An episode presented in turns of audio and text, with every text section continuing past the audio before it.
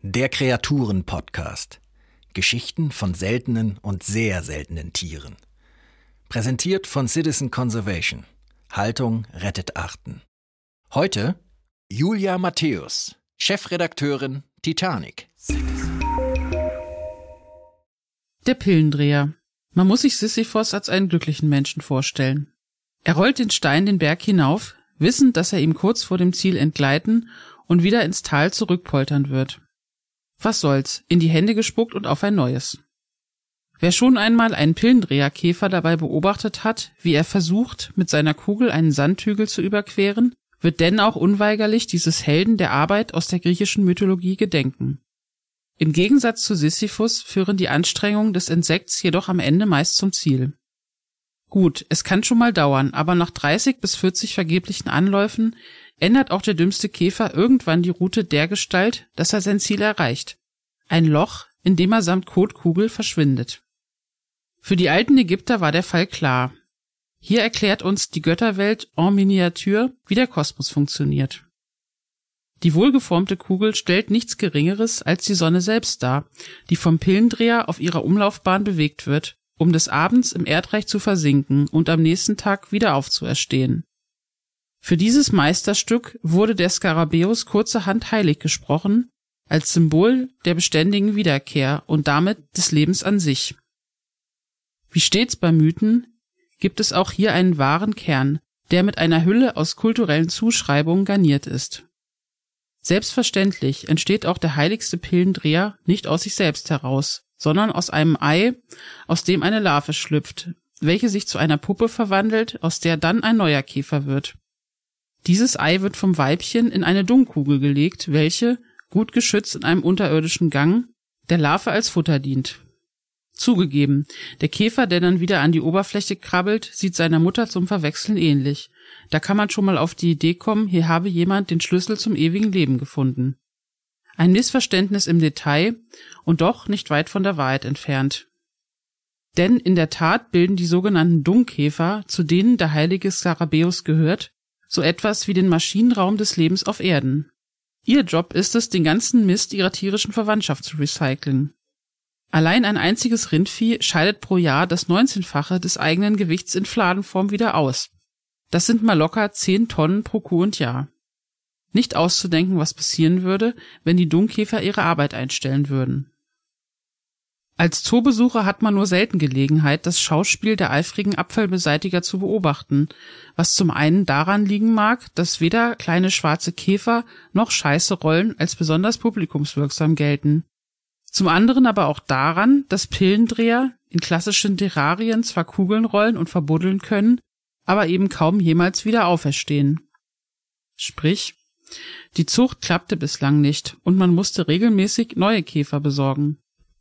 Das schien dann doch auf Dauer zu mühsam.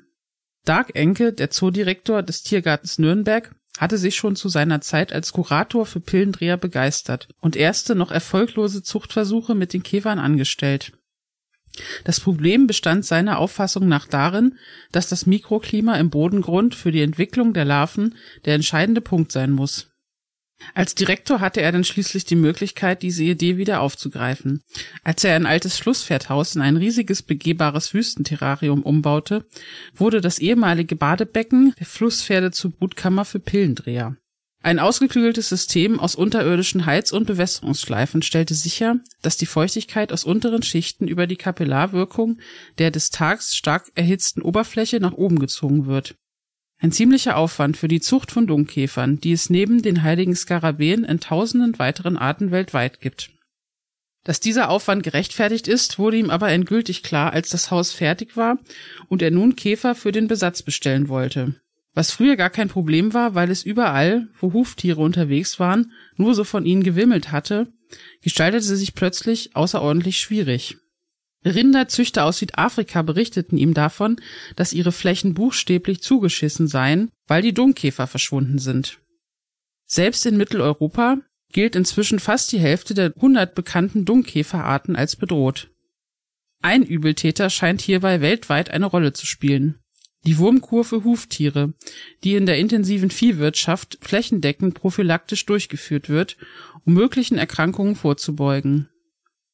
Einige Bestandteile der Medikamente landen als pures Gift in Fladenform auf dem Teller der Dung-Käfer mit fatalen Folgen. Nicht nur brechen die Käferpopulationen ein, die unverarbeiteten Exkremente bilden zudem auch noch klimaschädliches Methangas.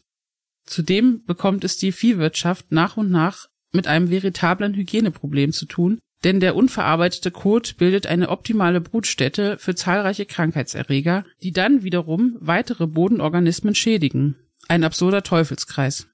Man möchte ausrufen, es ist doch zum Verzweifeln. Wo man hinguckt, ist die Kacke am Dampfen. Tun wir aber nicht, denn wir halten es mit Sisyphos und denken positiv. Die Zucht im Flusspferdhaus ist inzwischen geglückt. Und auch wenn sämtliche umgebaute Flusspferdbadebecken der Welt nicht ausreichen, um die Dunkkäfer zu retten, so lehren sie uns doch, den Unrat zu durchdringen, den wir verursachen durch unsere eindimensionale anthropozentrische Wachstumsgläubigkeit. Auch wenn es hart ist, sich einzugestehen. Die alten Ägypter hatten recht. Ohne Pillendreher ist alles nichts. Es ist höchste Zeit, die Dummkäfer der Erde heilig zu sprechen. Danke fürs Zuhören. Das war ein Podcast von Citizen Conservation.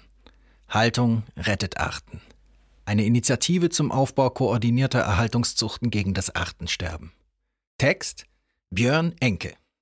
Citizen Conservation finden Sie auch auf Facebook, Instagram, Twitter und YouTube oder unter www.citizen-conservation.org. Citizen.